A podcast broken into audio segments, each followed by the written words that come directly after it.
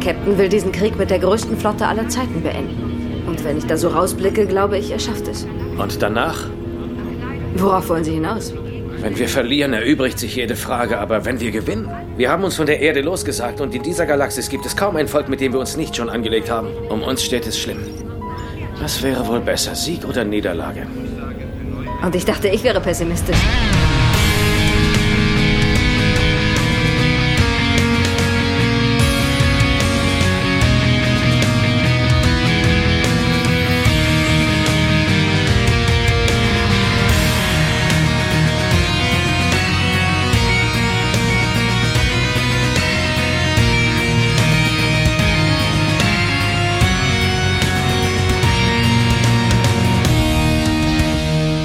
Hallo und einen wunderschönen guten Abend. Willkommen zu einer neuen Folge von Der Graue Rat, dem deutschen Babylon 5 Podcast. Heute in kleiner Runde. Ich begrüße den Tim am anderen Ende der Leitung. Einen wunderschönen guten. Hallo Raphael, ja, heute ist irgendwie das Rheinland vereint, um eine Folge in Staffel 4 zu besprechen. Ich freue mich. ja, ich mich tatsächlich auch. Ähm, wir haben uns ja eigentlich zusammengetroffen, auch noch eine Folge einer anderen Serie zu besprechen. Und im Kontrast war das hier äh, sozusagen die Erlösung. Denn wir besprechen heute die vierte Folge der vierten Staffel, namentlich das Monster auf dem Thron oder im Englischen Falling Towards Apotheosis. Jeder Engländer möge da bitte meine Aussprache korrigieren. Ähm, ich hau direkt auch mal die Eckdaten raus. Geschrieben hat das Ganze der gute J. Michael Straczynski, Regie führte David Eagle. In den USA lief das Ganze am 25.11.96, bei uns am 13.06.98. Die P5-Wertung ist die 8,78. In Deutschland war man ja, et etwas ungnädiger mit der 8,11, was aber immer noch relativ großartig ist. Zu Recht, möchte ich sagen. Und bevor wir richtig loslegen, muss ich ein kleines Geständnis machen. Ich habe Wurstfinger. Ups. Ja, äh, ich erkläre auch gleich, warum ich das hier so kundtue. Das ist jetzt nicht mein persönlicher Seelenstriptease. äh, nein, und zwar hat mich einer unserer Hörer auf Instagram angeschrieben mit der Frage, ob ich denn derjenige vom Grauen Rat wäre. Und da ich nicht mit diesem Herrn befreundet bin auf Instagram, äh, kriegt man ja immer so eine Nachrichtenanfrage. Und in der großen Aufregung, dass man mich anschrub, eben auf Instagram, wollte ich diese Nachricht annehmen und meine wurstigen Finger tippten aber auf Ablehnen. Womit diese Nachricht verschwunden war, ich natürlich auch nicht mehr wusste, wer mich angeschrieben hat, äh, auch nicht wirklich was drin steht, außer halt, es wird ja immer so der Anfang angezeigt, ne? Bist du der vom Grauen Rat? Ja, der bin ich. Also solltest du das gerade hören, Meld dann sch schreib vielleicht nochmal, vielleicht dann mal per E-Mail. Das ist, glaube ich, immer ein bisschen praktischer. Das gefeit dich auch davor, dass meine Wurstfinger dich ins Nirvana schießen. Hm. Und mit Nirvana sind wir, glaube ich, schon bei einem relativ guten Stichwort, im weitesten Sinne. Denn es geht um Gottwerdung, welches äh, der eingedeutschte Begriff zu Apotheosis ist. Das ist nämlich Erhebung in den Gottesstand. Wahnsinn. Was du alles recherchiert hast heute, da muss ich mich ja wirklich anstrengen, um hier Schritt zu halten. Ja, mehr wird's nicht, glaube ich. Das war, das war mir ein Anliegen, weil ich befürchtet habe, egal äh, wer hier noch ist, ob nur du es ist oder noch andere, irgendwann Nur wird die ich. Frage aufkommen. Es Was ist, leid, ist denn leider nur ich. Tut mir leid, Raphael.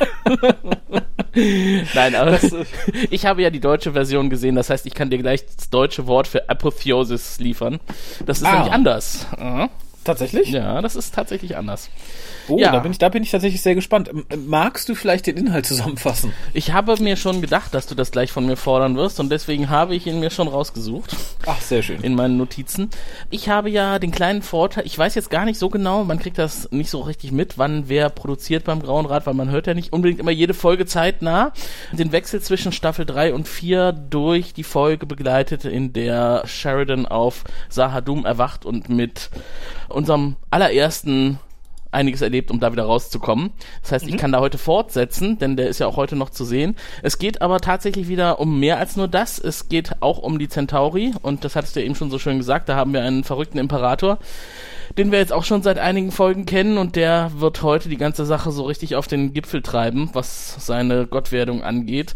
Das werden wir erleben. Parallel dazu erleben wir auf der Station, wie Sheridan quasi wieder zurückkommt, sich einlebt, diverse Dinge erfährt und kommuniziert mit seiner dann wahrscheinlich bald Frau, die Len. Ähm, Gar Mr. Garibaldi ist auch wieder da. Der ist nicht ganz so, wie er vorher war. Er ist etwas unleidlicher, auch wenn man denkt, das geht gar nicht mehr bei Garibaldi. Das, das ist heute so. Und das bleibt auch erstmal so. Und wir haben ein kleines Revival mit Mr. Morden, der ist heute etwas knuspriger, als wir ihn kennen. Mhm. Ja, insgesamt geht es um sehr viel Kampf, sehr viel Vorbereitung auf das, was kommen wird. Das ist quasi nochmal so ein bisschen durchatmen, bevor die große Schlacht losgeht heute. Das stimmt. Es ist aber sehr düsteres, sehr beklemmendes Durchatmen, möchte ich sagen, weil mhm.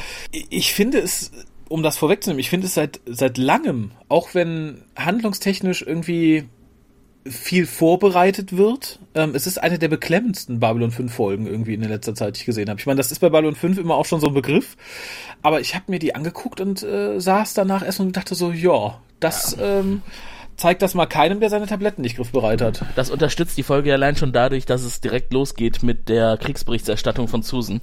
Ja. Und da fühlt man sich doch quasi schon direkt so in Zweite Weltkriegszeiten zurückversetzt, wo dann beschrieben wurde, welche Gegenden jetzt wieder ausgebombt sind. Und das soll es ja auch aus, aufgreifen. Ja, fand ich auch sehr gut. Ich finde den Einspieler sehr eindringlich und sehr realistisch. Es zieht sich auch durch die ganze Folge, dass wir noch an drei, vier Stellen die Fortsetzung davon sehen. Wo ich allerdings so ein bisschen, weiß ich nicht, auf aufhorchen musste oder wo ich sagte, na, das ist doch der Schritt zu viel, ist dann so dieser alberne Glückskeks-Spruch am Schluss dieses Einspielers, dieser Our greatest enemy is fear. Morgenstund hat Gold im Mund, mm. so jung kommen wir nie wieder zusammen. Also das möchte ich nicht, wenn ich irgendwie in meinem zugebombten Keller sitze, weil gerade die Volonen über meinen Planeten herfallen, dann möchte ich nicht hören, ne, deine größte, dein größter Feind ist die Angst. Ich so, nein, mein größter Feind sind die Wallonen, die mich gerade alle machen. Aber ich glaube, das greift tatsächlich auch äh, reale Begebenheiten auf. Ich habe lustiger, äh, lustig, tragischerweise mal ein Rundschreiben unserer eigenen Firma gesehen, das aus diesen Kriegstagen aus dem Zweiten Weltkrieg resultiert. Und das ja. endet, das endet tatsächlich mit dem Gruß, bevor die Unterschriften kommen. Äh, in diesen Zeiten gilt, jeder muss sich selber helfen. Das, das ist auch so eine Sache, wo man denkt, es ist ja irgendwie schon naheliegend. Äh, klar ist das so, man versucht ja zu überleben, aber das nochmal so plakativ zusammenzufassen, okay, vielleicht passte das damals in die Zeit, dass die Leute sowas brauchten. Das finde ich aber schon hart. So jeder, jeder ist sich selbst der Nächste, ne? Also wenn ihr hungrig seid, fangt schon mal an, die Messer zu wetzen, euren Nebenmann zu essen. Ja, ungefähr so. Also gut, das muss natürlich auch Grenzen haben, aber seht zu, dass ihr überlebt. Irgendjemand muss ja am Ende noch die Versicherungsscheine schreiben. ja, sehr schön. Apropos Versicherungsscheine. Ähm, Was kommt jetzt? der Übergang wird ein bisschen hakelig, fürchte ich. Ähm, wie gut bist du versichert, wenn du von der Masse niedergetrampelt wirst? Na, optimal natürlich, das weißt du doch. Ja, auch wenn die Masse nur aus sehr wenigen Protagonisten besteht. Ich fand, es sollte dramatisch wirken, dass die Frau in der nächsten ja. Szene ja praktisch im, im Eifer der, weil das ist ja nicht mal Flucht, des Umherstehens auf Babylon 5 mhm. niedergetrampelt wird. Dafür waren mir aber erstaunlich wenig Leute auf der Stadt, also in, in der Umgebung. Das fand ich so ein bisschen, ja, da hat sie sich auch hingeworfen. Ja, irgendwie hat da wahrscheinlich irgendjemand mit dem Ellenbogen Triggerpoint bei ihr erwischt. Also sie sieht sehr hilflos aus, wie sie auf dem Boden liegt. Äh, er starrt dann aber relativ schnell in Ehrfurcht. Ich glaube, die Schauspielerin hat einfach viel zu früh ihren Ehrfurchtsmodus eingeschaltet. Passte nicht so sehr zu der Situation, wie sie da am Boden lag. Nee, ich, fand es auch tatsächlich, also mir ist schon klar, was die Szene ausdrücken sollte. Ne? Es ist voll, niemand nimmt, ne? jeder ist sich selbst der Nächste. Ich glaube, da mhm. das Rundschreiben ging wohl auch rund auf der Station. ähm, und dann dieses, oh, da ist Sheridan, ne? gottgleich wieder auferstanden, Tari, Trarö. Das hätte man aber, glaube ich, irgendwie anders zeigen sollen. Allein, dass sie nur vor, mhm. vor, vor Ehrfurcht erstarrt und nicht der ganze andere Mob. Also ja. das hätte man irgendwie schöner machen können. Ähm, ich persönlich habe mich aber sehr gefreut über die Szene. Ich, ich mag den Auftritt Sheridans mit Lorians da irgendwie. Mhm. Der, der hat was. Ich kann nicht sagen was. Ins, gut inszeniert ist er zumindest nicht. Aber ich fühlte mich irgendwie sehr, ja, cool. Das finde ich schön, dass du das sagst. Ich habe nämlich schon den Eindruck gehabt, äh, Lorien wird eher so ein bisschen, im Deutschen heißt er Lorien, ähm, eher so ein bisschen in die lächerliche Ecke abgeschoben, aber ich mochte den eigentlich als Charakter in Babylon 5 immer sehr gerne. Weil einfach der Gedanke so cool ist, der allererste. Ne? Da kann man viel drüber nachdenken. Ja, ähm, finde ich auch. Ich finde auch nicht, dass er irgendwie ins Lächerliche abdriftet, aber ich finde, er wirkt doch so ein bisschen blutleer. Also wenn man dagegen irgendwie jeden x-beliebigen Wollonen hält, der halt ne, ein bisschen mhm. unter ihm steht, quasi, finde ich, ist er doch schon irgendwie ne, so der Hippie. Ja, allein also schon dadurch, Öko. dass er auf dem Sockerlo in so einer äh, nüchternen Atmosphäre dargestellt wird. Ne? Ich meine, die Höhle passt besser zu ihm, aber er muss halt jetzt äh, Sheridan begleiten und unterstützen. Da gibt's ja diverse äh, philosophische Dialoge zu führen. Aber ich habe eine Sache noch bemerkt, äh, wenn ich da noch mal ganz kurz reingrätschen darf, was, äh, falls klar. jemand aufgrund unserer Podcasts so ein Rewatch macht von Babylon 5. Lest euch doch bitte, während Susan diese Ansage macht am Anfang, die äh, wir eben gerade schon erwähnt haben, mal durch, welche Planeten da aufgelistet werden, die angegriffen worden sind. Es ist großartig, Raphael. Ich habe mir das wirklich mal vorgenommen und habe die alle mal so durchgelesen, was die sich da ausgedacht haben an Planetennamen. Es ist unaussprechlich teilweise. ist wirklich schön.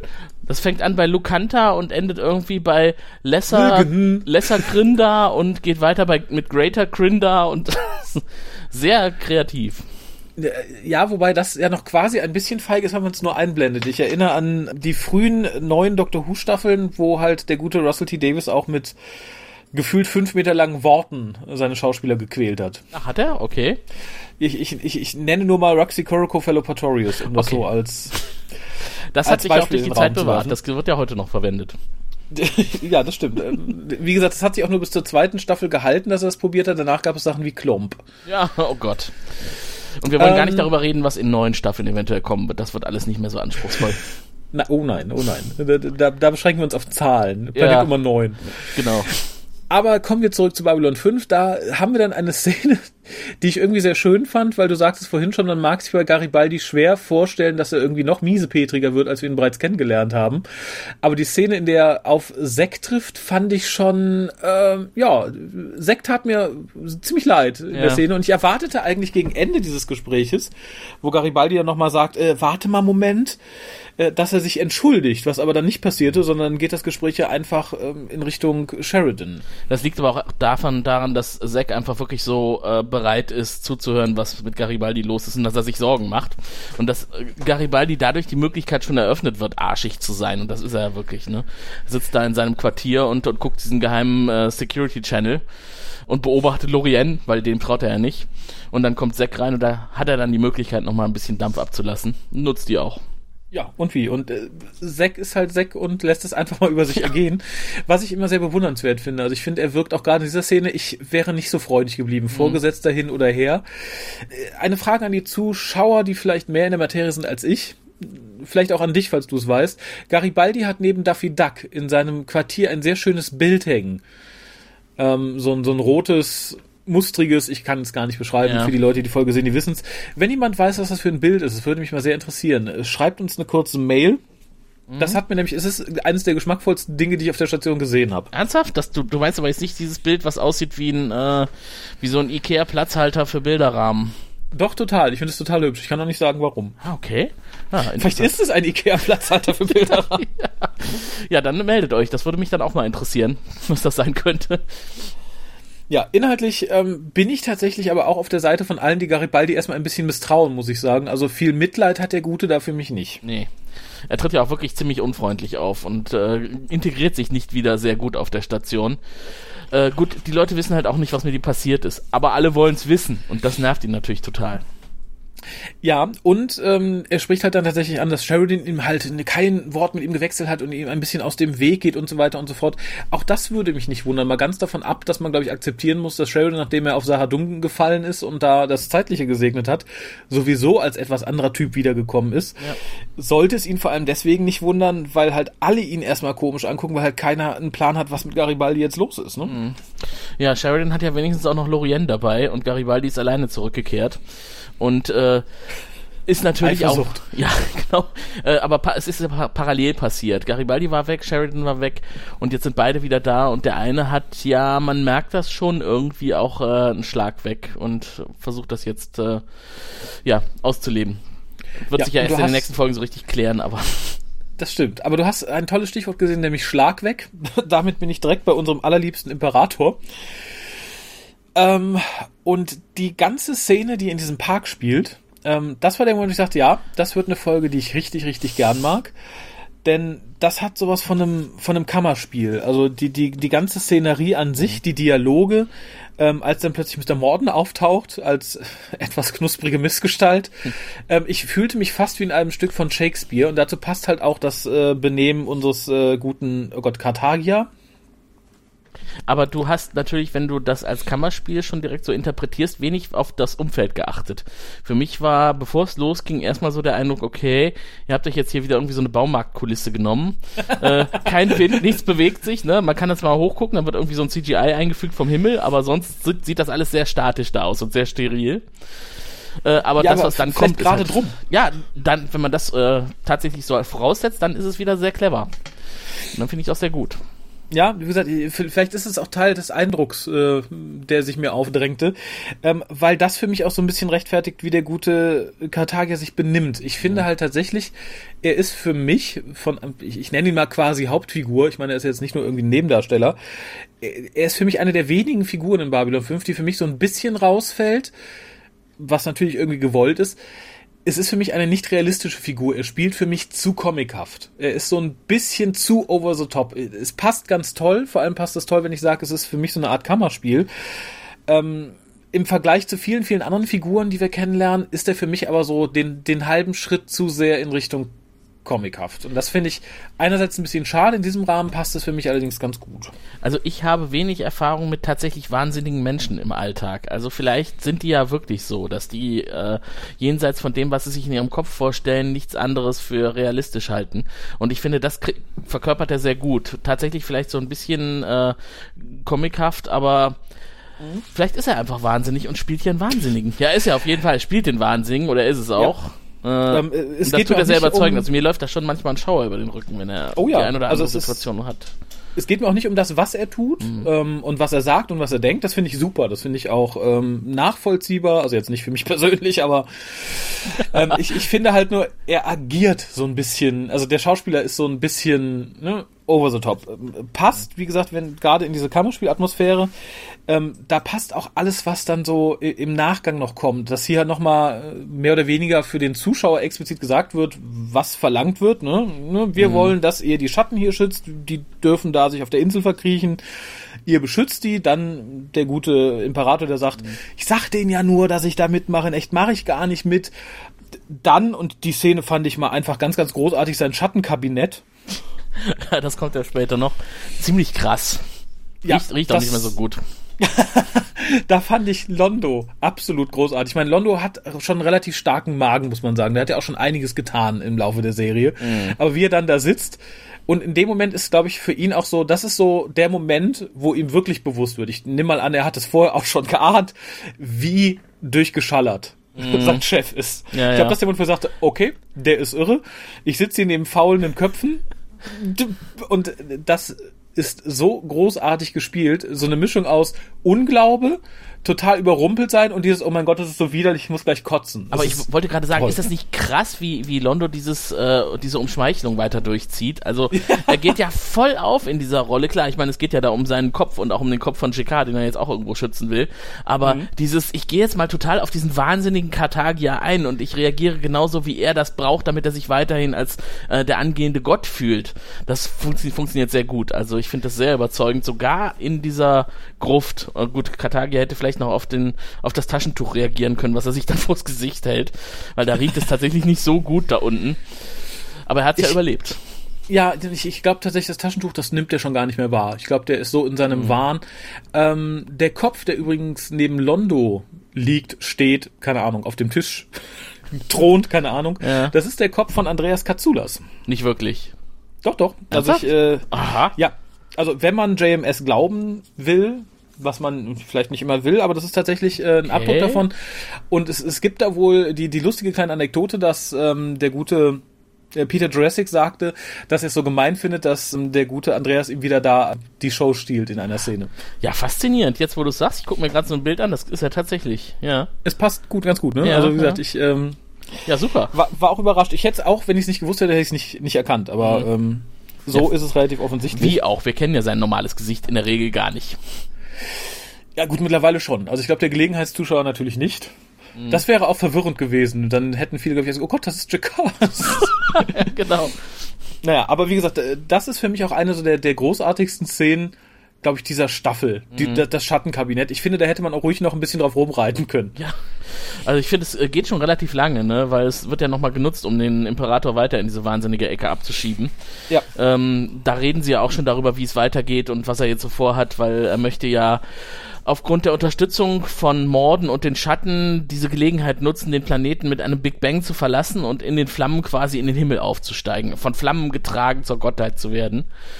Und ähm, ja, was, was wäre passender, als von ganz unten aus der Gruft nach ganz oben in den Himmel aufzusteigen? Das, äh, uh, ja, sehr, sehr lyrisch tatsächlich. Ähm, und ich finde auch, das ist irgendwie so ein, so ein ganz klassischer Plot. Der verrückte Imperator, der der Meinung ist, er ist nicht nur Imperator, sondern halt etwas Gottgleiches. Und das steht für mich total im Kontrast zur nächsten Szene. Total. Aber wirklich äh, komplett. Es ist die Untersuchung Garibaldis durch äh, Dr. Franklin. Und dazu muss ich dich direkt was fragen. Dieses Gerät, was Franklin Garibaldi vor die Nase hält, an welche äh, Kinderspielzeugmarke äh, erinnert dich das? An welche Kinderspielzeugmarke? Da wischte mich 30 Jahre zu spät, glaube ich. Aber mich hat das sofort an Fisher Price erinnert. diese, Stimmt, ja. Diese, es hat, diese Baukästen, die es dann da gab, irgendwie, wo irgendwelche Dinge drin waren, die man später im Arbeitsleben vielleicht tatsächlich mal verwenden wird. Hämmer, Bohrmaschinen und so weiter. Das sieht aus wie so ein Pseudo-Arbeitsgerät. Das stimmt. Wahrscheinlich ähnlich wie das Gemälde von Ikea ist, hat man auch hier den Fisher Genau. Price Kasten geplündert. Ähm, was ich unglaublich lustig und auch unglaublich realistisch finde, leider, ist tatsächlich, dass nachdem Franklin fertig ist, sagt so, oh, eine Sache noch und lässt so seinen Handschuh flitschen und Garibaldi, ich, ich habe so so ein bisschen eine das Gefühl, noch. Ja, genau. Das, es wirkt so ein bisschen tatsächlich auch Garibaldis, ach nee, du weißt genau, dass ich das nicht mag. Das wirkt so ein bisschen, als wäre das Teil der monatlichen Untersuchung. Das wirkt nicht so, als wäre er überrascht und das wäre jetzt das erste Mal. Also der gute Dr. Franklin scheint schon des Öfteren nähere Bekanntschaft mit Garibaldis Prostata gemacht zu haben. Ja, genau. Und ich glaube nicht, dass Garibaldi das in dem Moment möchte, weil er kommt wirklich so rüber, äh, oh nein, nein, bitte nicht das. Genau, es ist doch nicht, wir haben doch erst vor drei Monaten, das ist, ähm, ich frage mich, wie, wie häufig sowas zur Grunduntersuchung gehört. Ja, auf Babylon 5 anscheinend regelmäßig. neben, dem, neben der Kontrolle auf Schattenimplantate wird auch gleichzeitig die Prostata nochmal mitgenommen. genau, wer weiß, was die Schatten mit ihnen gemacht haben, ist doch Garibaldi. Genau. Nein, aber es löst Die sich ja dann relativ harmlos auf, ne? Äh, Franklin fragt ja nur, dass er quaken soll. Hahaha, ha, ha. das fand ich wiederum sehr flach.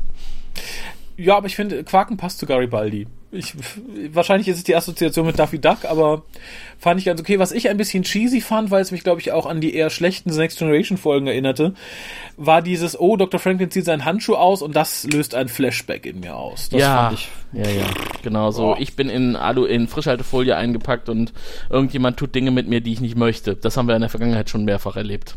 Auch Genau, bei da hätte doch viel 5. eher die angedrohte Prostata-Untersuchung ein Flashback auslöst. Wer sollen. weiß, was in der Gefangenschaft alles passiert ist, Raphael. Oh Gott. Gott, was machen die Schatten so, wenn sie Menschen entführen? ja. Sie können sich ja danach nicht mehr reden. daran erinnern. Das ist ja alles möglich. Gott, oh Gott, oh Gott, oh Gott. Äh, gehen wir zu schöneren Dingen. Und das war für mich äh, der Übergang am Ende der Szene. Also es kommt dann noch Sheridan rein und so weiter und so fort. Das fand ich etwas marginal. Ja. Und dann blendet praktisch die Kamera erstmal auf einen auf der Krankenstation stehenden Fernseher, auf dem dann äh, Ivanovas Fortsetzung der, des Newsberichtes gezeigt wird. Blendet dann über wirklich in diesen Newsbericht, kriegt dann äh, einen neuen, einen neuen Zettel reingereicht. Das fand ich wirklich sehr schön. Und es hätte noch viel schöner weitergehen können. Es wird unterbrochen allerdings von so einem Blick auf die Station. Und dann schwenkt mir wieder auf denselben Newsbericht, den sich Sheridan in seinem Quartier anguckt. Ich finde, Ja. das hätte man nahtloser machen können. Finde ich aber auch so relativ geschmackvoll gelöst. Ja, aber auf jeden Fall. Zum, zumal diese Einblendungen von Susan in der Regel ja eigentlich eher kurz sind und nur so exemplarisch verwendet werden. Und hier dienen sie jetzt auch tatsächlich mal dazu, Szenen ineinander überzuführen. Und das tatsächlich sehr gelungen. Ähm, ich muss sagen, was mich ein bisschen langweilte an der Folge, sind tatsächlich die Szenen zwischen Sheridan und Dylan. Äh, vielleicht bin ich da auch der unromantische Typ. Also ich äh, kann mir nachvollziehen, was du meinst. Ich habe das in der Szene nämlich auch gedacht. Dafür, was er jetzt gleich, äh, gleich eröffnen wird, wirkt das alles doch sehr wenig liebevoll. Also man hat nicht den Eindruck, dass da zwei große Liebende aufeinandertreffen. Nee, hatte ich gar nicht. Ich weiß auch nicht, ob es an der Chemie in der Szene liegt oder zwischen den beiden, aber es ist dann halt irgendwie. Das Gespräch fängt ganz schön an, vor allem weil Sheridan so ein bisschen Susans Auftritt im Fernsehen analysiert, weil er sagt, so hat er sie noch nie gesehen. Ähm, sie hat Angst und das findet er seltsam. Und das ja. finde ich ganz schön. Ich finde, da hätte man noch, ein, das hätte man ein bisschen ausbauen können, indem man mal mehr Szenen mit ihr gezeigt hätte. Mhm. Was aber irgendwie nicht der Fall war. Und was dann kam, finde ich ganz, ganz furchtbar, ähm, weil ich so komplett konstruiert finde und es wirkt halt so ein bisschen, als hätte er sie gerade in der Bar aufgegabelt, weil Sheridan fängt dann an zu sagen, ja, äh, während ich da auf Sahadum auf den auf die Erde geknallt bin, da habe ich mit meiner Ollen abgeschlossen, die will ich jetzt nicht mehr, ich habe nur an dich gedacht, du ja. bist mein Sonnenschein. Da kam es mir so ein bisschen hoch, weil ich dachte, ne, das kann doch nicht, das ist doch der übelste Anmachspruch oder so, ne, das ist so ein bisschen weiß ich nicht. Das ich habe meine Telefonnummer verloren, kannst mir deine geben. Das oder? musste JMS einfach so schreiben, weil natürlich auch der Abschied von der Station, als Dylan mitbekommen hat, dass er jetzt weg ist, dazu geführt hat, dass sie sich die komplette Schuld an dem Ganzen gegeben hat. Sie hat gesagt, sie ist schuld, dass er jetzt nach Sahadum geflogen ist. Sie ist schuld, dass die Liga der blockfreien Welten sich aufgelöst hat. Sie ist schuld, dass, weiß ich nicht, der Himmel auf die Erde fällt. Und diese ganzen Themen, die sie äh, schon geäußert hat, als er dann abgeflogen war, das wird jetzt wieder aufgegriffen und es klärt sich, dass er eigentlich dadurch, dass er als als er in das tiefe Loch gefallen ist auf Sahadum, mit Anna abgeschlossen hat, also eigentlich ja schon kurz vorher, dass dann alles möglich war und er eigentlich die Schuld überhaupt nicht bei ihr sieht, dass sie ihm quasi die Kraft dafür gegeben hat. Das war in dem Loch, ich weiß es deswegen noch so gut, weil wir diesen Podcast kürzlich gemacht haben, äh, dass er gesagt hat, als Lorienne ihn gefragt hat, hast du etwas, wofür es sich zu leben lohnt? Weil äh, etwas zu finden, für das es sich zu sterben lohnt, ist immer leicht, aber etwas zu leben ist schwer. Da hat er die Len äh, auserkoren und gesagt, ja, die Len, Dafür lohnt es sich zu leben. Und das wird jetzt wieder aufgegriffen an der Stelle. Ja, aber, gesagt, es, aber es funktioniert nicht. Das, was ich sagte, es funktioniert aber ja. nicht. Es kommt nicht rüber, dieses Gefühl. Genau, und das ging mir halt so auf, ich meine, im Hinblick auf dem, was passiert ist, kann man sagen, okay, ich sehe die Intention, die dahinter steht, sehe ich auch. Also sie versagt für mich. Sieht halt aus mhm. wie ein, ein billiger Aufriss von einer ziemlich abgefüllten Ollen in der Bar. Mhm. Leider, ja. Und das finde ich sehr schade. Dafür kommt in der nächsten Szene, ähm, die ich ein bisschen befremdlich finde, weil sie sitzen alle im War Room und diskutieren. Allerdings sitzen da halt nur unsere, unsere vier ähm, Hauptdarsteller. Ich hätte mir da ein bisschen mehr Leute gewünscht, die sich auch mit denen beraten und so weiter und so fort. Also so Susan, Franklin, bisschen, Garibaldi und Zack, ne? Also der Captain ist genau. nicht dabei.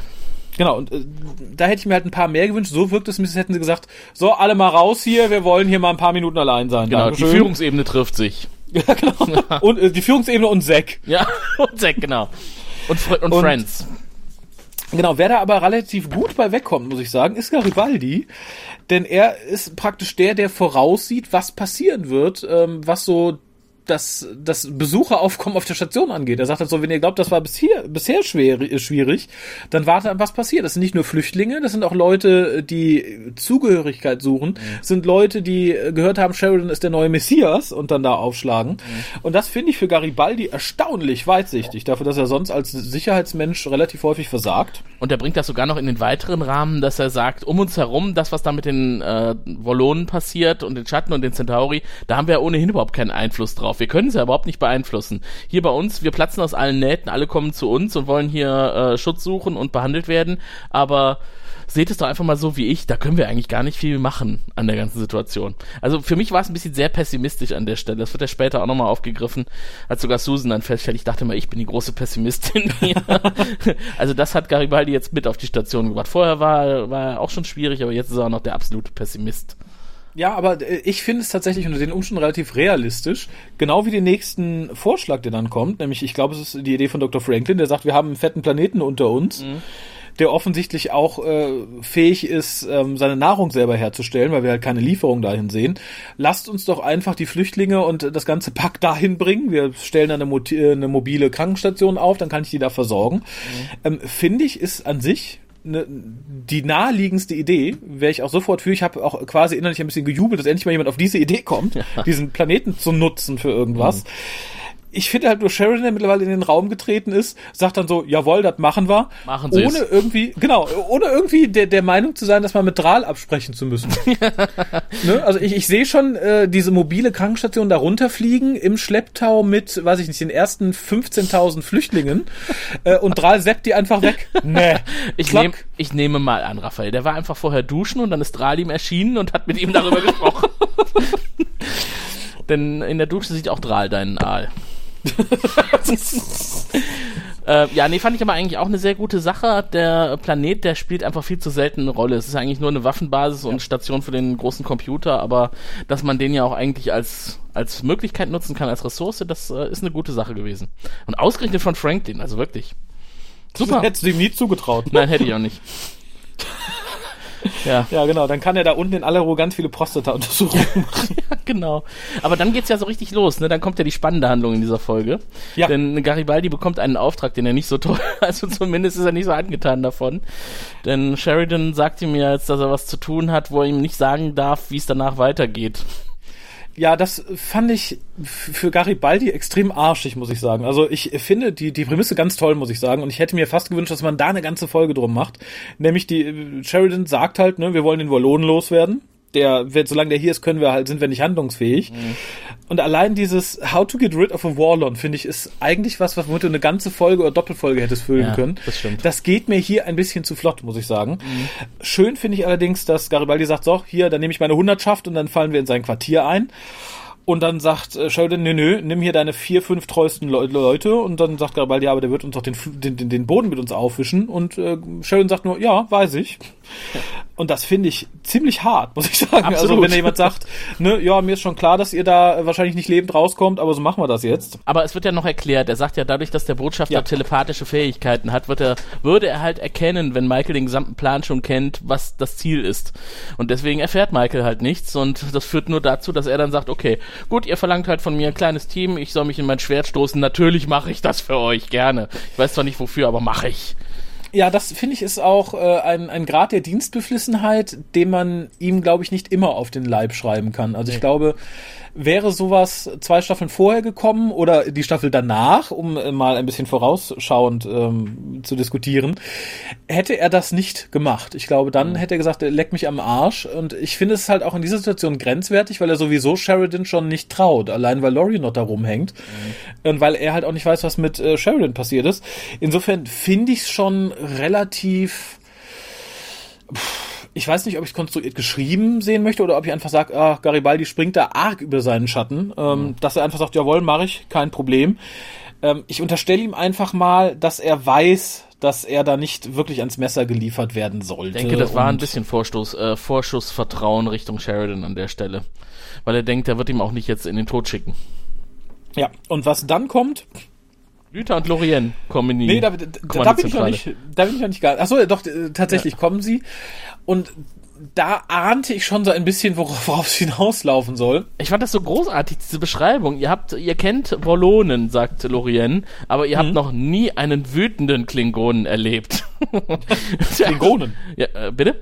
Ich hab Klingonen. Ich habe tatsächlich Klingonen hier geschrieben. Aber Wollonen meine ich natürlich. Oh Gott. Falsches Franchise. Kapla. Kapla. ich habe irgendwas, irgendwas im Mund und ich spreche nicht, nicht so gut gerade. genau.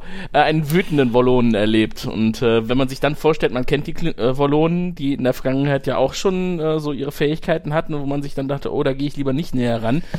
Ja, ja. nochmal noch mal potenziert, das könnte nicht gut enden. Ja, wobei ich fast meinen mag, das ist ein bisschen, ein bisschen hochgegriffen. Wir haben auch Kosch schon in Situationen erlebt, wo er halt ein bisschen, ein bisschen ärgerlich war. Ja, ein bisschen hochgegangen, ist aber nicht viel. Ja. Und ähm, was dann kommt, fand ich sehr beeindruckend. Das ist nämlich diese, die Einstellung von äh, dem Lila Kosch, wie er einfach ganz böse in seinem Quartier rumsteht und mhm. dann böse in die Kamera guckt. Da dachte ich, uh, das äh, fand ich wirklich beeindruckend. Was danach kam, fand ich allerdings relativ wenig beeindruckend. Sowohl nach der Ansage, ihr habt doch keinen wirklich bösen Wallonen erlebt. Und dann marschieren halt diese fünf Leute in sein Quartier, sagen, würdest du bitte gehen? Und er sagt, nö, mache ich nicht. und dann hast du halt so ein bisschen Geballer, so ein bisschen Blitzgezucke und das fand ich relativ wenig dafür, dass vorher raufbeschworen wurde, dass äh, richtig böse Wallonen halt praktisch keinen Raum zum Entkommen lassen. Ja. Wobei in der Szene, da gibt es ja diese nette Beschreibung aus dem Buch, äh, ähm, ähm was, was wir äh, im Channel gepostet haben, ich habe leider den Titel gerade nicht da, ähm, wo beschrieben wird, wie diese Szene aufgenommen worden ist und wie man das vorbereitet hat und äh, in der Situation, also als auf den Wallonen geschossen wird, diese CGI-Effekte der Schüsse sind ja nachträglich hinzugefügt worden, aber da war noch ein Schauspieler im Kostüm im Kosch-Kostüm. Und ja. äh, deswegen bewegt er sich auch noch und kann also auch den Kopf hin und her drehen. Das haben sie dann später leider nicht mehr. Dann steht nämlich das Kostüm nur noch da und äh, reagiert nicht mehr. Das ist etwas äh, schade eigentlich, weil dadurch wird natürlich die ganze Situation etwas weniger realistisch. Ja, ähm, was mir auch so am, am, am Rande des Realismus entlang äh, schliff, war halt der Glasbruch der Masken. Ich mhm. weiß, worauf man hinaus will. Ähm, man sagt natürlich, okay, das ist der Grund, warum sie sich zurückziehen mussten. Ihre Masken waren kaputt, sie können da nicht atmen. Aber A, finde ich, dass der lila Kosch da durchaus zu, zu härteren Mitteln hätte greifen können. Der hätte ja einfach zerplatzen lassen können, was er nicht gemacht hat. Und ich finde halt, äh, der, dieser Glasbruch wurde auch mit CGI gelöst. Fällt im ersten Moment nicht so auf. Ähm, wenn man die Szene dann ein, zweimal guckt, dann sieht es doch etwas ähm, gekünstelt aus. Das fand ich ein bisschen schade. Mhm. Ähm, ja, und die, die, die, die Truppe zieht sich dann erstmal zurück, sagt so, ne, wir sind nicht weitergekommen, wir gehen jetzt. Mhm. Sheridan nimmt das zur Kenntnis und dann kommt eine ganz, ganz tolle Szene, in der Londo Sheridan anruft, um nachzufragen, ob das mit den Schatten nur ein Gerücht ist und wie äh, mit den mit den Wallonen nur ein Gerücht ist, die die Schatten jagen. Mhm und wie weit die von seinem Heimatplaneten entfernt sind und so weiter und so fort und wo dann halt auch Londo eingestehen muss, dass ja eigentlich wissen wir das, aber das wird hier halt nicht groß weitergegeben, die Info, weil das wir dem Imperator wissen das. halt. Ich weiß es nicht, man hat wohl vergessen, es mir zu sagen. Äh, genau, und ja. ich finde die Szene sehr schön, weil die auch so unglaublich gut von Peter Jurassic gespielt ist, weil man halt merkt, wie niedergeschlagen und wie unendlich traurig Londo wirkt. Man merkt halt förmlich, wie schwer irgendwie das Gewicht auf seinen Schultern lastet. Ich finde es so beeindruckend. Aber das ist immer so bei Peter Jurassic. Ich meine, der ist sehr gut in Szenen mit anderen Schauspielern, aber der ist noch besser in Szenen, wo er alleine vor der Kamera steht. Wo er ja. sich so richtig darauf fokussieren kann, was er sagt und auch das vorher wahrscheinlich schon genug geübt hat, dass das richtig überzeugend und glaubwürdig rüberkommt.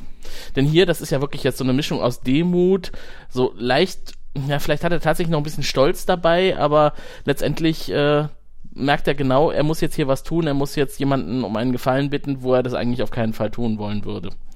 Genau, und kriegt halt dann die Bestätigung, ja, ne, ihr habt noch eine knappe Woche, dann seid ihr weg vom Fenster. Mhm. Wenn du nichts tust. Ja.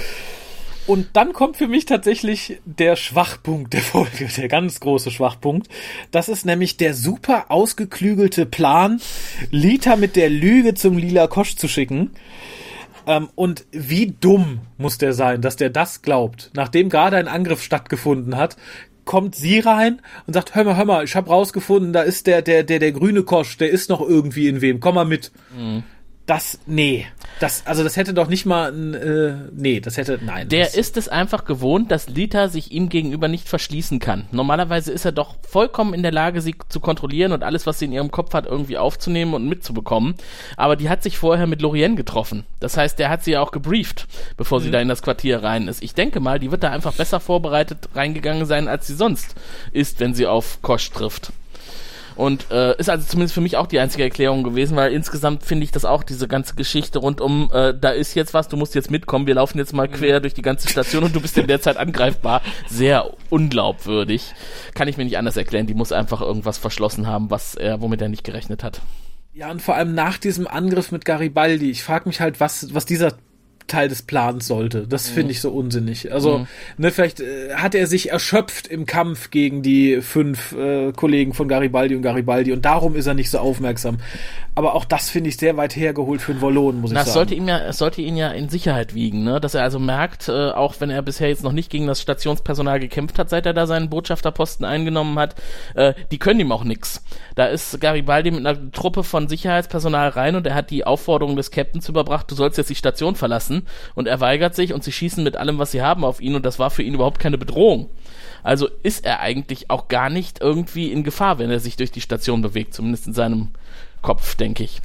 Ja, aber dadurch weiß er doch, dass sie ihn loswerden wollen. Vorher war ihm das doch nicht bewusst. Ja, das ist halt die andere Seite der Medaille. Das, das finde ich halt so, ne? da kommen die wir hätten auch einfach sagen können, ne, Botschafter Lila Kosch, kommen Sie doch mal auf den Zuckerlo, wir gehen schön was essen. Mhm. Das wäre, glaube ich, unauffälliger gewesen mhm. als Lita, die sich da einen abbricht und auf halbem Weg auch geistig schon irgendwie zusammenbricht, so dass er es merkt. So, hm, mhm. warum gehen wir denn hier hin? Warum ist das denn so? Mhm. Wie gesagt, für mich der ganz große Knackpunkt an der Folge. Was ich wieder regietechnisch toll fand und kameratechnisch, ist dieser Vertigo-Effekt in dem Moment, wo er merkt, dass er halt genatzt ist. Ja. Ähm, großes Glück für die gesamte Crew, dass er da schon richtig steht. Hätte das drei Meter vorher gemerkt, ja, das wär's das war gewesen. ein sehr praktischer Zufall, dass er genau auf dem quasi markierten X stehen bleibt. genau, genau. Rings um ihn herum dieses magnetische Eindämmungsfeld, das sich dann aktiviert, als er da drauf steht.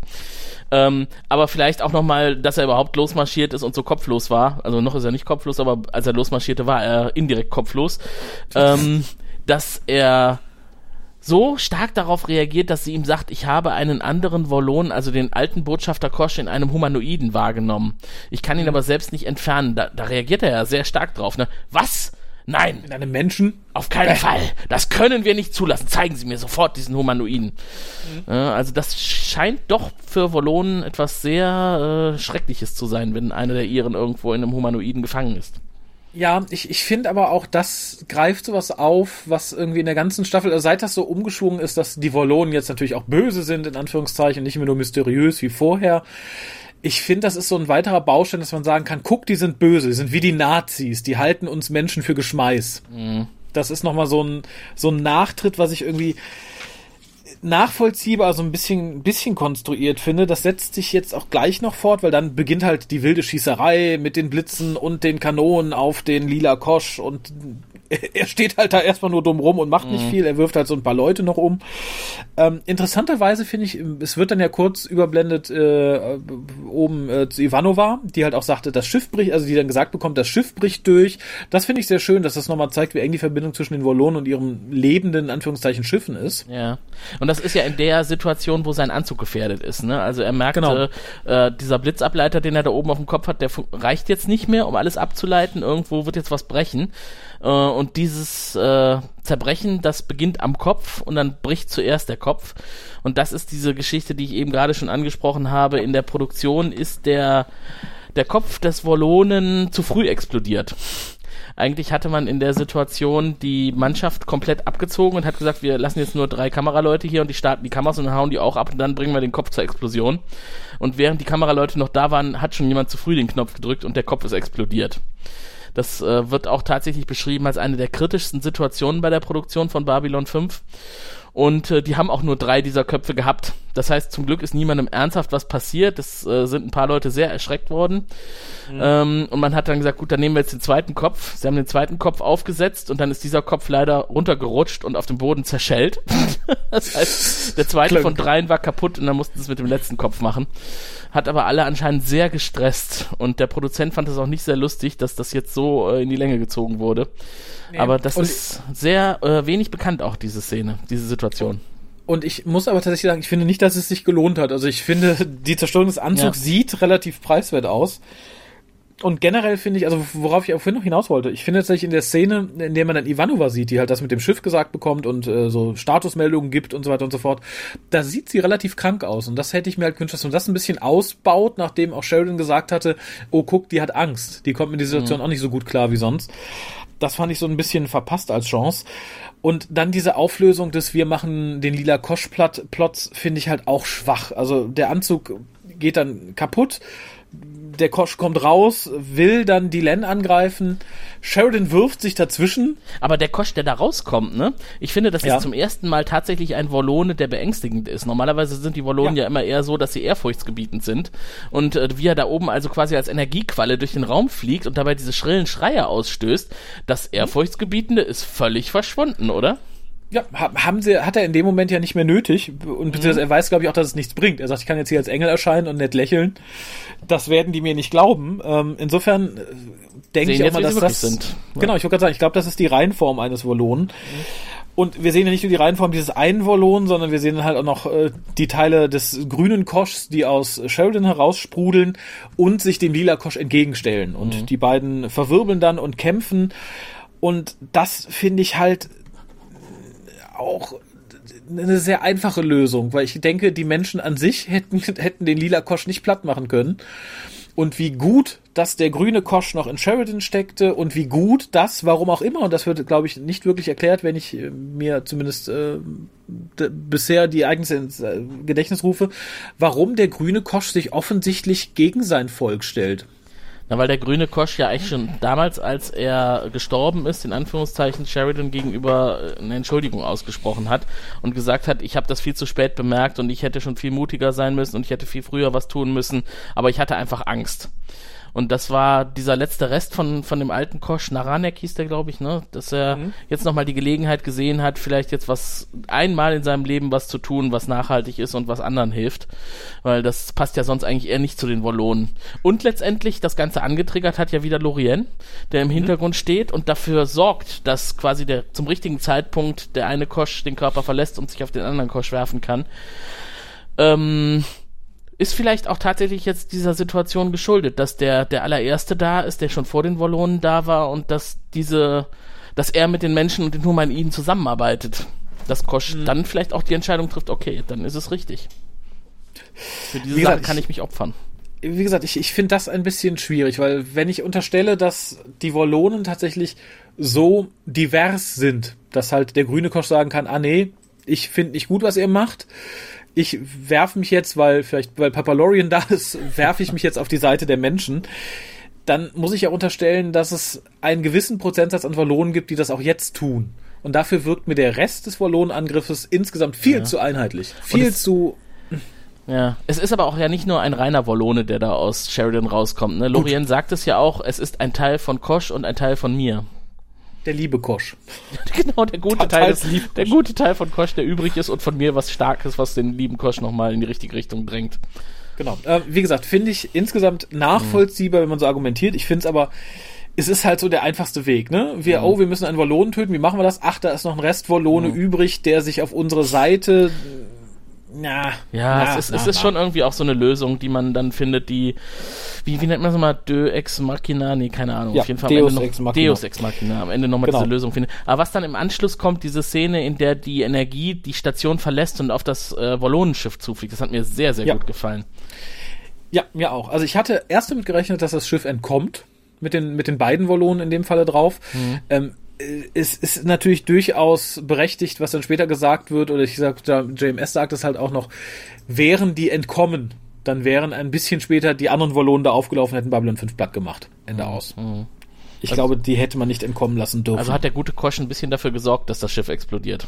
Und der Teil ich, von Norien. Ich nehme es mal stark an, ja. ja. Ich nehme es mal stark an. Ich, ich glaube, sonst hätte die Serie da ein sehr schnelles Ende gefunden. Also auf jeden Fall ist es äh, sehr gut inszeniert, diese ganze Situation. Es hat mir auch von der oh, Grafik ja. her sehr gefallen, dafür, dass es jetzt wirklich nicht von gestern ist, sondern schon ein paar Jahre alt ist. Dieser riesige Lichteffekt, der sich um die Station herum aufbaut und nach vorne wandert und dann in einer einzigen großen Entladung auf dieses Schiff zuschießt. Und wie du richtig sagst, es sieht dann noch so aus, als würde es entkommen. Tut es aber nicht. Äh, es kommt noch ein paar, weiß ich nicht, paar Sex weiter, keine Ahnung, und explodiert dann. Äh, hat mir gut gefallen. Ja, ja, ebenso. Da bin ich auch voll bei. Ich persönlich wäre dann jetzt schon wieder bei Londo. Ähm, ich glaube, es folgt noch so ein kleines Nachgeplänkel mit Dylan und Sheridan, ja. die sich nochmal irgendwie, weiß ich nicht, ankuscheln und ja, auf jeden Fall, äh, Lorien äh, regt nochmal die Lebenskraft an und es ist schon eine wichtige Szene, weil er, weil Dylan dann mitbekommt im Gespräch mit Lorien, dass äh, das nicht eine 100% Wiederherstellung von Sheridan ist. Ach genau, das war an dem. Genau, genau, dass, genau, genau. dass das jetzt begrenzt ist. Das heißt, es sind nur 20 Jahre, die er dadurch gewinnt, weil er kann den, Lebens, den Lebensfunken nur schüren und kein neues Leben geben und dadurch, dass er halt einen Teil von sich gibt, äh, kann Sheridan noch ein paar Jahre leben. Für Dylan ist das ja ein, ein, eine furchtbare Nachricht.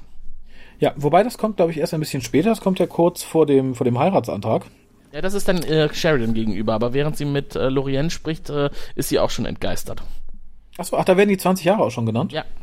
Ach, siehst du mal. Genau. Danach sind wir dann halt wieder bei Londo, der einen, einen sehr, sehr schlauen Ansatz hat, seinen, seinen Gottkaiser und Imperator davon abzubringen, sämtliche Leute umzubringen, äh, mhm. respektive sich eine Chance zu schaffen, äh, ihn noch ja, zu beseitigen, sage ich mal. Ich glaube, das ist das, was Londo da eindeutig vorbereitet. Mhm. Das ist einfach super, ne, diese Szene, wo Kartagia ihm dann auch noch unterstellt, äh, du möchtest äh, oder möchtest du vielleicht einfach nur deinen Arsch retten und dich auf irgendeine genau. entfernte Station zurückziehen und dort meiner gedenken, äh, wenn ich zum Gott aufgestiegen bin. Nein, nein, Eure Exzellenz, nein, mein Platz ist an ihrer Seite. ja, fand ich fand ich gut, vor Super. allem, weil er damit ja zwei Fliegen mit einer Klappe schlägt, denn damit hat er ja auch eine erhöhte Chance, nicht nur seinen Imperator und künftigen Gottkaiser zu beseitigen, mhm. sondern auch Jakarta ein bisschen aus der Scheiße zu holen. Mhm. Raffiniert. Ähm, insofern wirklich tatsächlich sehr raffiniert. Ja, und dann äh, kommt halt die, die schöne, traurige, romantische Szene im Quartier, in der halt nochmal ausgewalzt wird, dass jetzt nur noch 20 Jahre übrig sind und äh, wie schrecklich das Dylan findet und äh, Sheridan sagt, ja, aber das sind 20 Jahre mit dir und ähm, wirkte mhm. auf mich auch alles ein klein bisschen konstruiert. Mhm. Ja, sie hat ja von ihm vorher schon gehört, Menschen sind doch eigentlich durchaus in der Lage, zwischen 80 und 100 Jahre alt zu werden. Und wenn es jetzt nur noch 20 Jahre sind, er sagt ja dann auch, dann bin ich 60. Das sind schon mal 20 Jahre mehr, als ich vorher dachte, dass ich noch haben werde. Ja. Und äh, ist ja aus seiner Warte auch eigentlich ein Gewinn und kein Verlust. Äh, vollkommen richtig. Ähm, und ich glaube, sie reagiert meines Erachtens so ein klein bisschen überzogen. Natürlich sagt sie, oh ja, ist äh, schade und ihr könnt doch fast 100 werden. Mhm. Dass sie aber, glaube ich, über 140 werden könnte und sowieso nicht mit ihm bis an ihr Lebensende ja. hätte leben können. Ja. Äh, klar, dann machten es ein paar Jahre mehr oder weniger, machen es da auch aus, aber ich finde, da sollte sie sagen, ja, schön, dann habe ich halt jetzt noch, weil er fasst es ganz zusammen, er sagt, whatever time I've left, I want to spend it with you. Und das finde ich halt irgendwie, das ist, das ist die richtige Einstellung, nicht mhm. ihre, die halt sagt so, mm, wie furchtbar und normalerweise wäre er ja schon weg vom Fenster. Ich glaube, das ist was, was sie in dem Moment übersieht. Mhm. Ja, und dann kommt halt, ach, dieser Heiratsantrag, ich weiß es nicht. Also es ist bestimmt netter als die Sache mit den Chips, die wir schon öfter diskutiert haben auf der Couch. Mhm. Finde aber auch, das ist etwas holprig geschrieben. Er sagt dann so, oh ja, Moment, und sucht dann den Ring und sagt dann so, oh, ich dachte schon, ich hätte ihn verloren. Wie kann er das denn gedacht haben? Er sieht für mich da relativ absichtlich platziert aus, muss ich sagen. Man ja. verliert nicht so unter dem Kissen. Hat er sich irgendwie halbnackt mit dem Ring in der Tasche auf dem, auf dem Sofa geräkelt und ja, dann scheinbar. gedacht. Oder als er, ich, er hat ihn ja. Auf, dem, auf dem Sockerlo gekauft, ne? Und er entschuldigt sich ja quasi dafür, dass der so, dass er jetzt nicht so toll ist, wie er es eigentlich vorhatte, aber es kommt noch was Besseres. Äh, genau. Und hat ihn halt einfach, nachdem er ihn gekauft hat, aufs Sofa geworfen. so, Vor Duschen gegangen ist. So ein Scheißding. ja, genau. Zack. Drahl kommt gleich, der soll das nicht sehen. ja, fand ich ein bisschen schwierig. Natürlich dann der Kuss am Ende, alles irgendwie romantisch und mhm. ja, weiß nicht, für mich fehlte da ein bisschen Chemie tatsächlich, so nett es auch geschrieben sein mag. Ja. Es kommt nicht romantisch rüber. Nein, aber was danach äh, um, bei mir umso mehr Emotionen weckte, ist so praktisch die Abschlussszene der Folge, wo ich wirklich mit einem riesigen Kloß im Hals da saß, weil das so nochmal, weiß ich nicht, zeigte, wie, wie grausam ähm, dieser Imperator ist, ja. der halt dann mit Jakar im Gefängnis sitzt, als Londo dazukommt und halt so ganz beiläufig, ich glaube, das ist das, was ich so schrecklich finde, so sagt, äh, dass er, nee, ich mag seinen Blick nicht, ich mag seinen Blick nicht, was soll ich denn da tun? Und Londo zieht sich da so komplett raus, man merkt auch, wie er halt überlegt und total, ich weiß nicht, ob er panisch ist, aber sagt so, nee, ach, da wird der Kaiser schon wissen, was er tut. Ja, ich glaube auch, er glaubt nicht, dass da jetzt was Schlimmes passieren kann, sonst wäre er wahrscheinlich da geblieben. Äh, ja. Er zieht sich zurück und sagt, ich muss packen. Äh, sie werden schon die richtige Entscheidung treffen. Ja, und ähm, dann sagt er halt, na, dann äh, macht ein Auge weg und er fragt halt welches. Und äh, der Kaiser macht ene mene mani mu. Ist doch egal, nicht so wichtig. Das da. Genau, find, mhm. das finde ich ultra hart, vor allem wie diese Szene auch abschließt mit diesem Zurückfahren der Kamera, dem Schließen der Tür und dann Stille. Ja. Das fand ich richtig, richtig, richtig, richtig, Absolut. richtig hart. Also es war ja. halt für mich eine der, der erschreckendsten Enden von Folgen von Babylon 5. Ich glaube, eine der erschreckendsten Szenen insgesamt. Mhm. Ich saß da echt mit einem riesigen Kloß im Hals. Ja. Weil wenn man das jetzt das erste Mal gucken würde, dann wäre man sich ja auch gar nicht sicher, wie es danach weitergehen würde. Ne? Vielleicht ist es ja nicht damit getan, ihm ein Auge auszustechen. Wer weiß, was dieser verrückte Kartagier dann noch tut, wenn er in einer Zelle mit JK eingesperrt ist, der ja auch nicht jemand ist, der seine Peiniger dann stark entgegenkommt. Da hätte er jetzt auch durchaus, wir wissen ja noch nicht, was passiert. Also werden wir dann in der nächsten ja. Folge mitbekommen. Ähm, aber wir verraten schon mal, wir spoilern schon mal, JK überlebt. ja, äh, das stand für mich da, vielleicht weil ich es auch schon wusste, komplett außer Frage.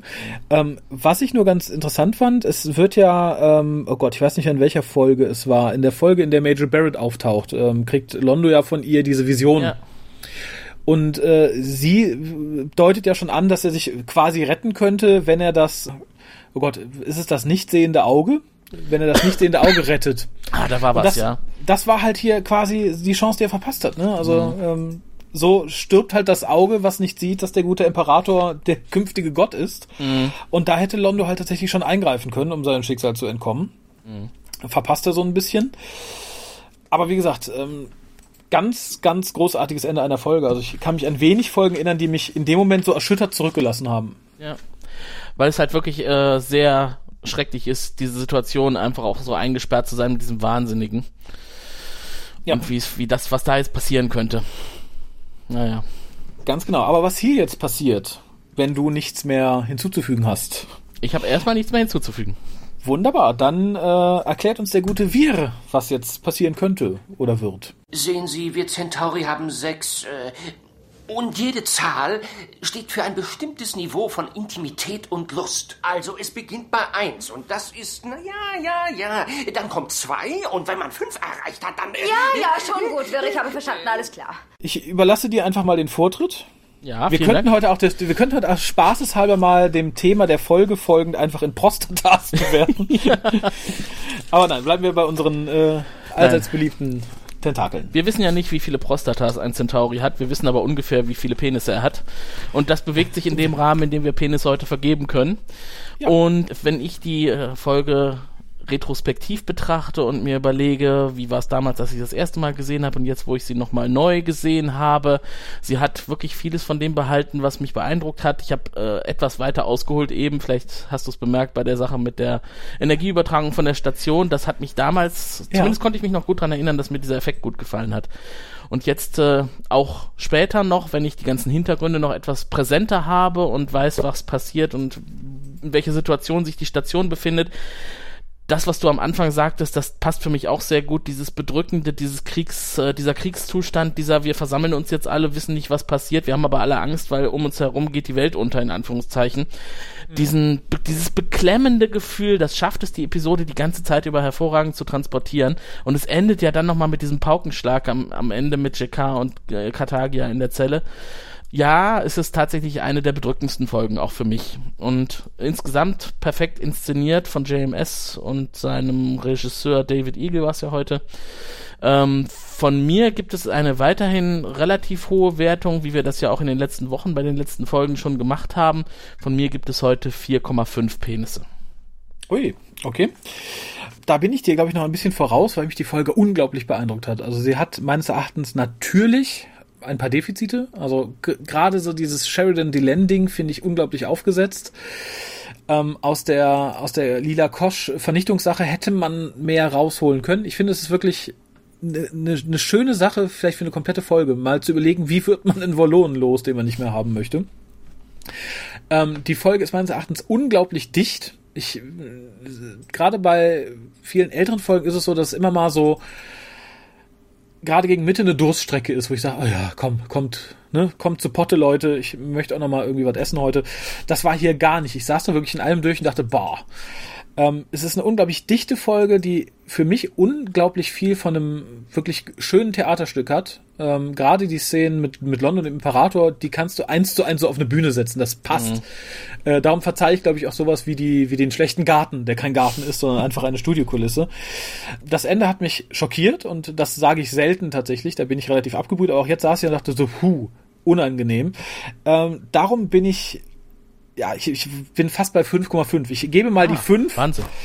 Der 05er danach zuckt so ein bisschen, möchte raus, schafft es aber nicht ganz. Ähm, mhm. Ich finde die Folge sehr beeindruckend dafür, dass halt wirklich so viel passiert und dass es praktisch keinen, keinen eigenständigen Plot gibt. Es ist einfach so eine, so eine Zwischenfolge, die halt viel öffnet für das, was noch passiert und dafür finde ich sie unglaublich gut. Also wie gesagt, ähm, es hat mir große, große Freude bereitet. Äh, ich hätte nicht damit gerechnet, dass ich so viel Freude und so viel, so viel, so viel Emotionen durchlebe. Mhm. Wie gesagt, das Schattenkabinett, die Sache mit dem Auge, ähm, ja, toll. Also ja, 5, 5,5 irgendwo dazwischen. Passt wunderbar ins Umfeld. Also momentan sehen wir einige der besten Folgen von Babylon 5 und da kann man durchaus auch mal höher greifen bei den Penissen. Ja, finde ich auch. Ähm, was ich noch erwähnen wollte, das hatte ich vorhin vergessen. JMS sagte, dass so mit dieser Staffel die Lensflares in den CGIs arg zurückgefahren worden sind, weil mittlerweile ähm, so viele Leute diese Lensflares einsetzten, die Babylon 5 quasi eingeführt und salonfähig gemacht hatte, dass sie so allgemein gut geworden sind, dass sie sie nicht mehr einsetzen wollen. Mhm. Und ich finde, das tut den CGIs zum Teil ganz gut. Und das ist, passt ja auch sehr gut in die heutige Zeit. Ne? Da sollten sich einige moderne Regisseure auch mal ein Beispiel von nehmen. Oh ja, ja, das ist ja gut. Heute und Landflares brauchen wir nichts zu, zu sagen, aber ähm, fangen wir nicht mit Discovery und ähnlichen Scheiß an. Hm. Wollen wir uns diese schöne Sendung nicht verderben?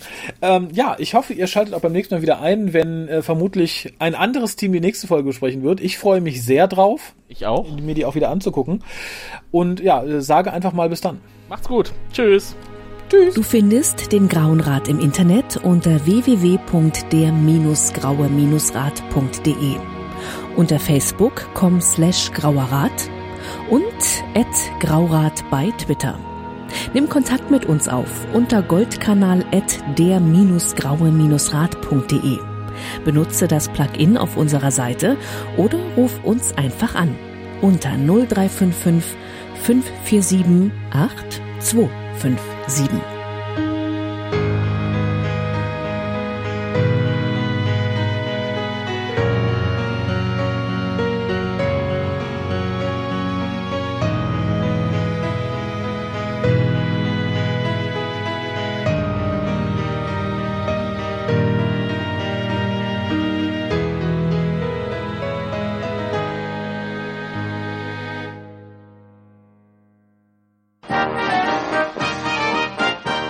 Produktion des Podcast Imperiums.